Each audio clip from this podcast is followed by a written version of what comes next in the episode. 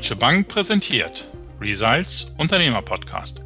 Mein Name ist Boris Karkowski und ich spreche mit Unternehmern über die Themen, die den Mittelstand umtreiben.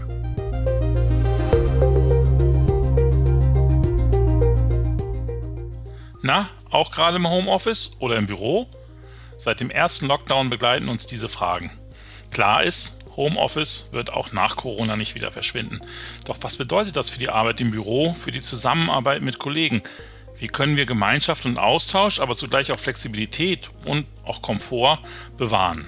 Einer, der sich ganz viele Gedanken zu diesen Themen macht, ist Björn Weide. Björn ist nicht nur CEO bei der Smart Steuer GmbH, sondern auch einer der Top-Autoren zu dem Thema auf sozialen Netzwerken. Heute ist er bei uns und spricht darüber, wie er sich das Büro der Zukunft vorstellt. Hallo Björn, klasse, dass es heute geklappt hat. Ja, hallo Boris, vielen Dank für die Einladung. Spannendes Thema hast du mitgebracht. Finde ich auch. Ja, ich habe es gerade schon gesagt, im ersten Lockdown allerdings war die Quote der Homeoffice-Arbeitenden doch noch höher als jetzt im zweiten. Haben wir das Homeoffice schon wieder ein bisschen über? Ist es zu viel? Ja, ich habe die Statistik gelesen, dass das zurückgegangen ist mit der Homeoffice-Nutzung. Habe ich mit Befremden gesehen. Wir sind seit März 2020 ohne Unterbrechung im Homeoffice. Wir haben so einen Kollegen, der im morgendlichen Check-in-Meeting immer die Tage mitzählt, also wirklich die Arbeitstage, nicht die Kalendertage. Müssten jetzt so knapp 300 demnächst sein. Tut weh. Wir haben auch gerade neue Büroflächen bezogen, die jetzt hier verweisen zu sehen. Also vor Corona haben wir die bezogen. Aber wir wollten halt von Anfang an den Teil dazu beitragen, den wir können. Und da wir ein Digitalunternehmen sind und ohne Präsenzkontakt mit Kunden vielleicht auch eine bessere Ausgangslage als andere haben, haben wir gesagt, wir gehen jedenfalls da schon mal voran und gehen, soweit das möglich ist. Und das ist fast 100 Prozent möglich ins Homeoffice. Und da sind wir jetzt seit fast einem Jahr.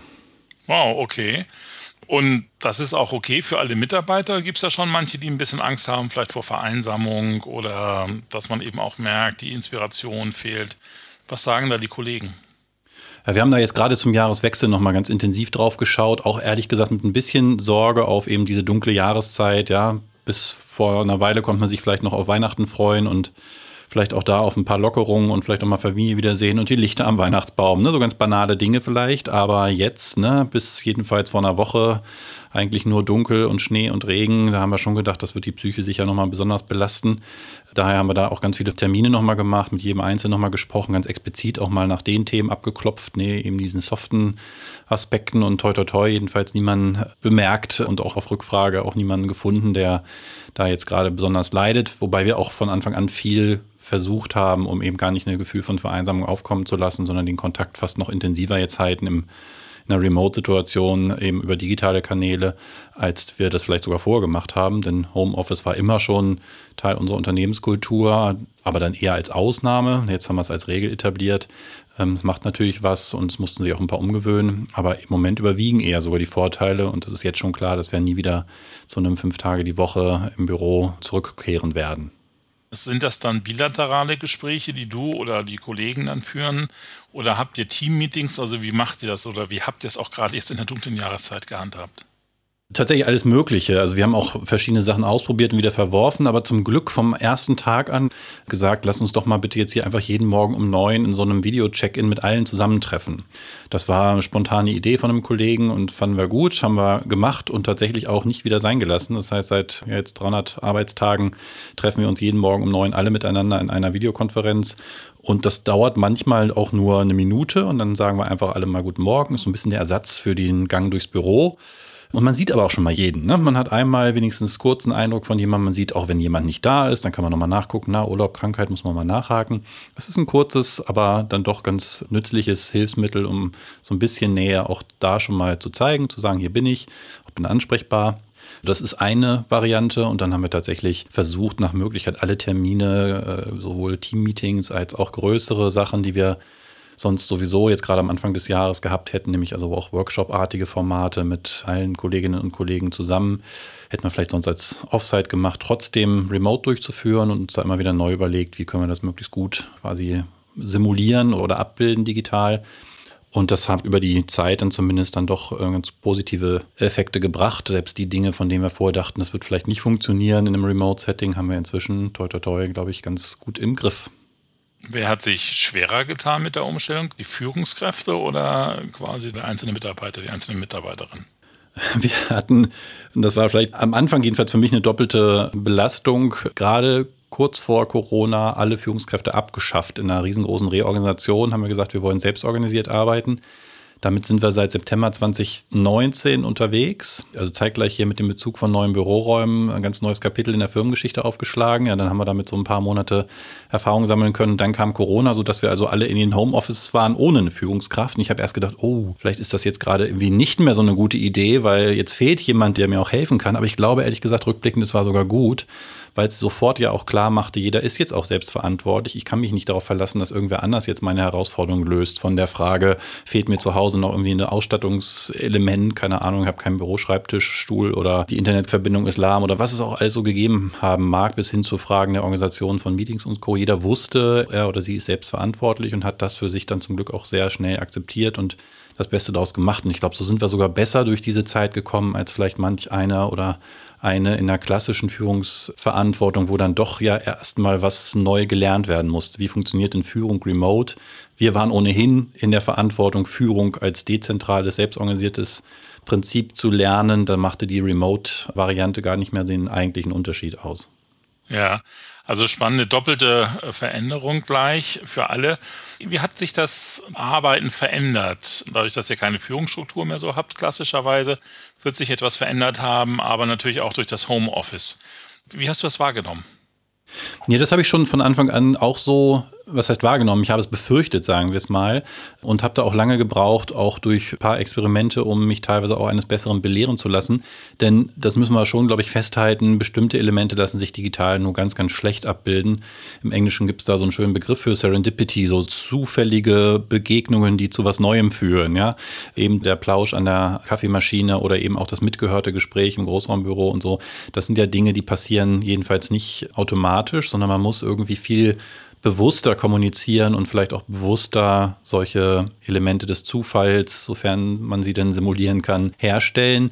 Ich habe schon aber auch gelernt, dass das, wovor ich Angst hatte, nämlich dass so ein grundsätzliches Nachlassen von Kreativität und so, dass das sofort zu konkreten Veränderungen führt, dass das nicht passiert ist und man tatsächlich sogar auch eben Workshop-artige Veranstaltungen mit Kreativitätssessions, also auch Kleingruppen und so ganz hervorragend mit passenden Tools abbilden kann ja, hier und da fehlt was und das Mittagessen, das gemeinsame, ist schwer zu ersetzen und viele andere Dinge auch, aber es geht mehr, als man glaubt.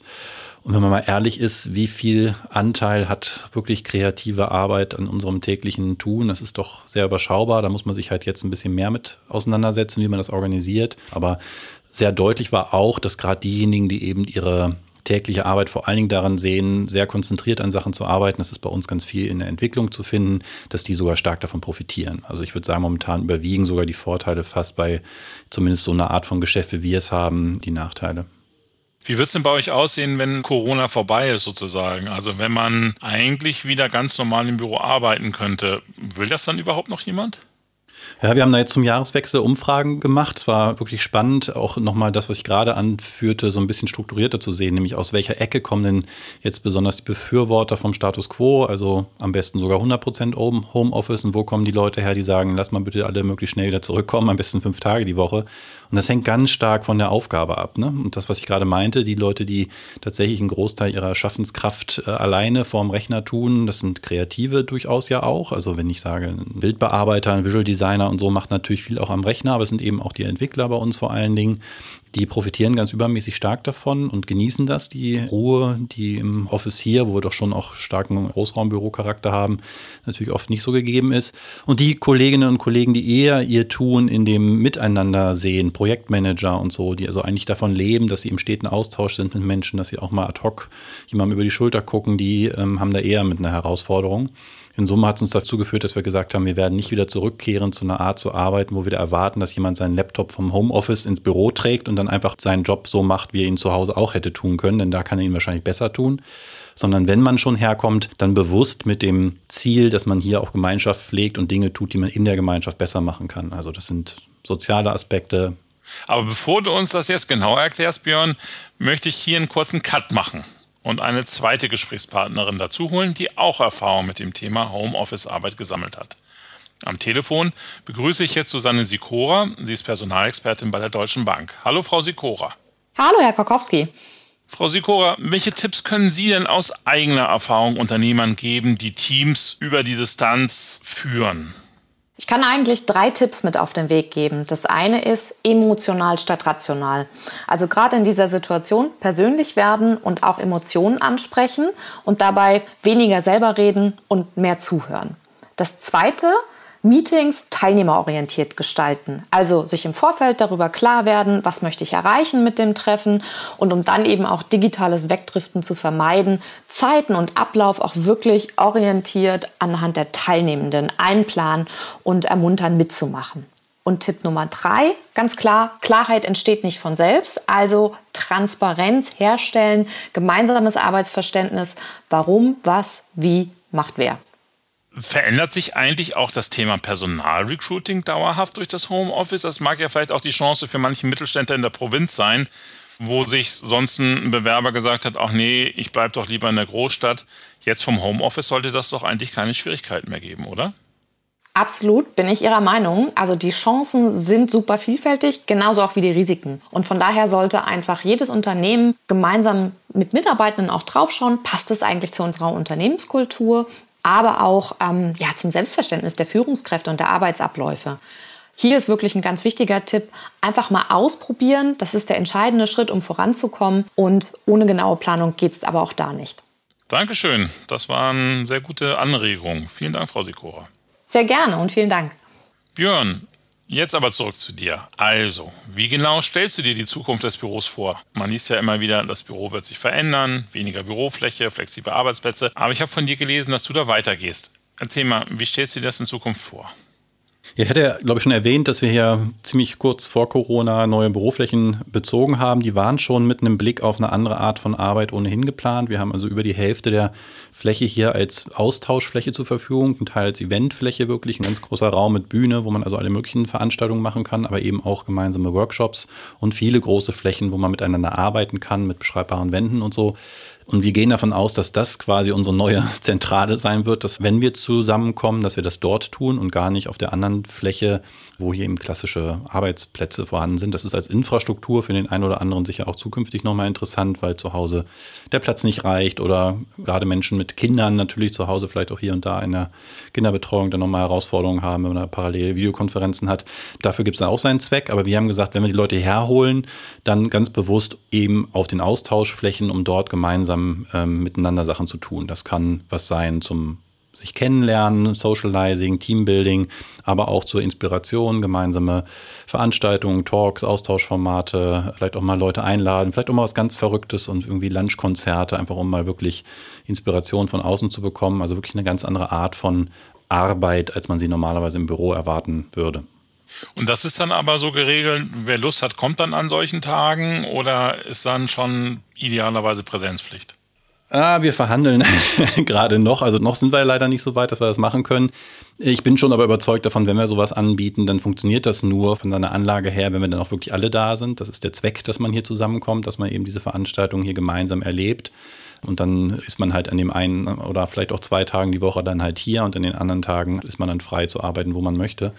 Ob wir das nachher nochmal austarieren und sagen, vielleicht ist es besser, wir machen drei Tage am Stück einmal im Monat, weil das für die Menschen, die jetzt von weiter her kommen, dann einfach noch eine größere Sache ist mit der Anfahrt. Dann muss man ja auch mal sagen, man hat als Arbeitgeber natürlich dann auch plötzlich ganz andere Möglichkeiten im Hiring, wenn man plötzlich frei ist von regionalen Beschränkungen. Gerade jetzt Hannoveraner Unternehmen ist das gar nicht so leicht, Mitarbeitende zu gewinnen, die nicht sowieso schon aus der Region kommen. Da sind wir natürlich jetzt freier und flexibler. Und wenn man so Menschen aus Berlin, Köln, München oder so sagt, aber komm doch bitte mal zwei Tage die Woche hierher, ist das erstmal etwas, was man argumentieren muss und dann suchen wir jetzt gerade nach der richtigen Lösung. Aber wenn wir sagen, wir machen hier Veranstaltungen dieser Art, dann bitte dann doch für alle. Ja. Misst du den Erfolg oder ob das erfolgreich sein wird? Hast du da bestimmte Kriterien, die du zum Beispiel dann regelmäßig abfragst? Oder wie machst du das dann fest, dass das funktioniert mit dem Inspiren und auch Socializen? Oder ist das dann eher so ein Feedback, das man bekommt von den Mitarbeitern? Ja, also nichts im Leben ist sicher, ne? Und wir sehen fast alles, was wir tun, auch organisatorisch, die Veränderung, von der ich vorhin sprach, ne? die Selbstorganisation immer als Experiment.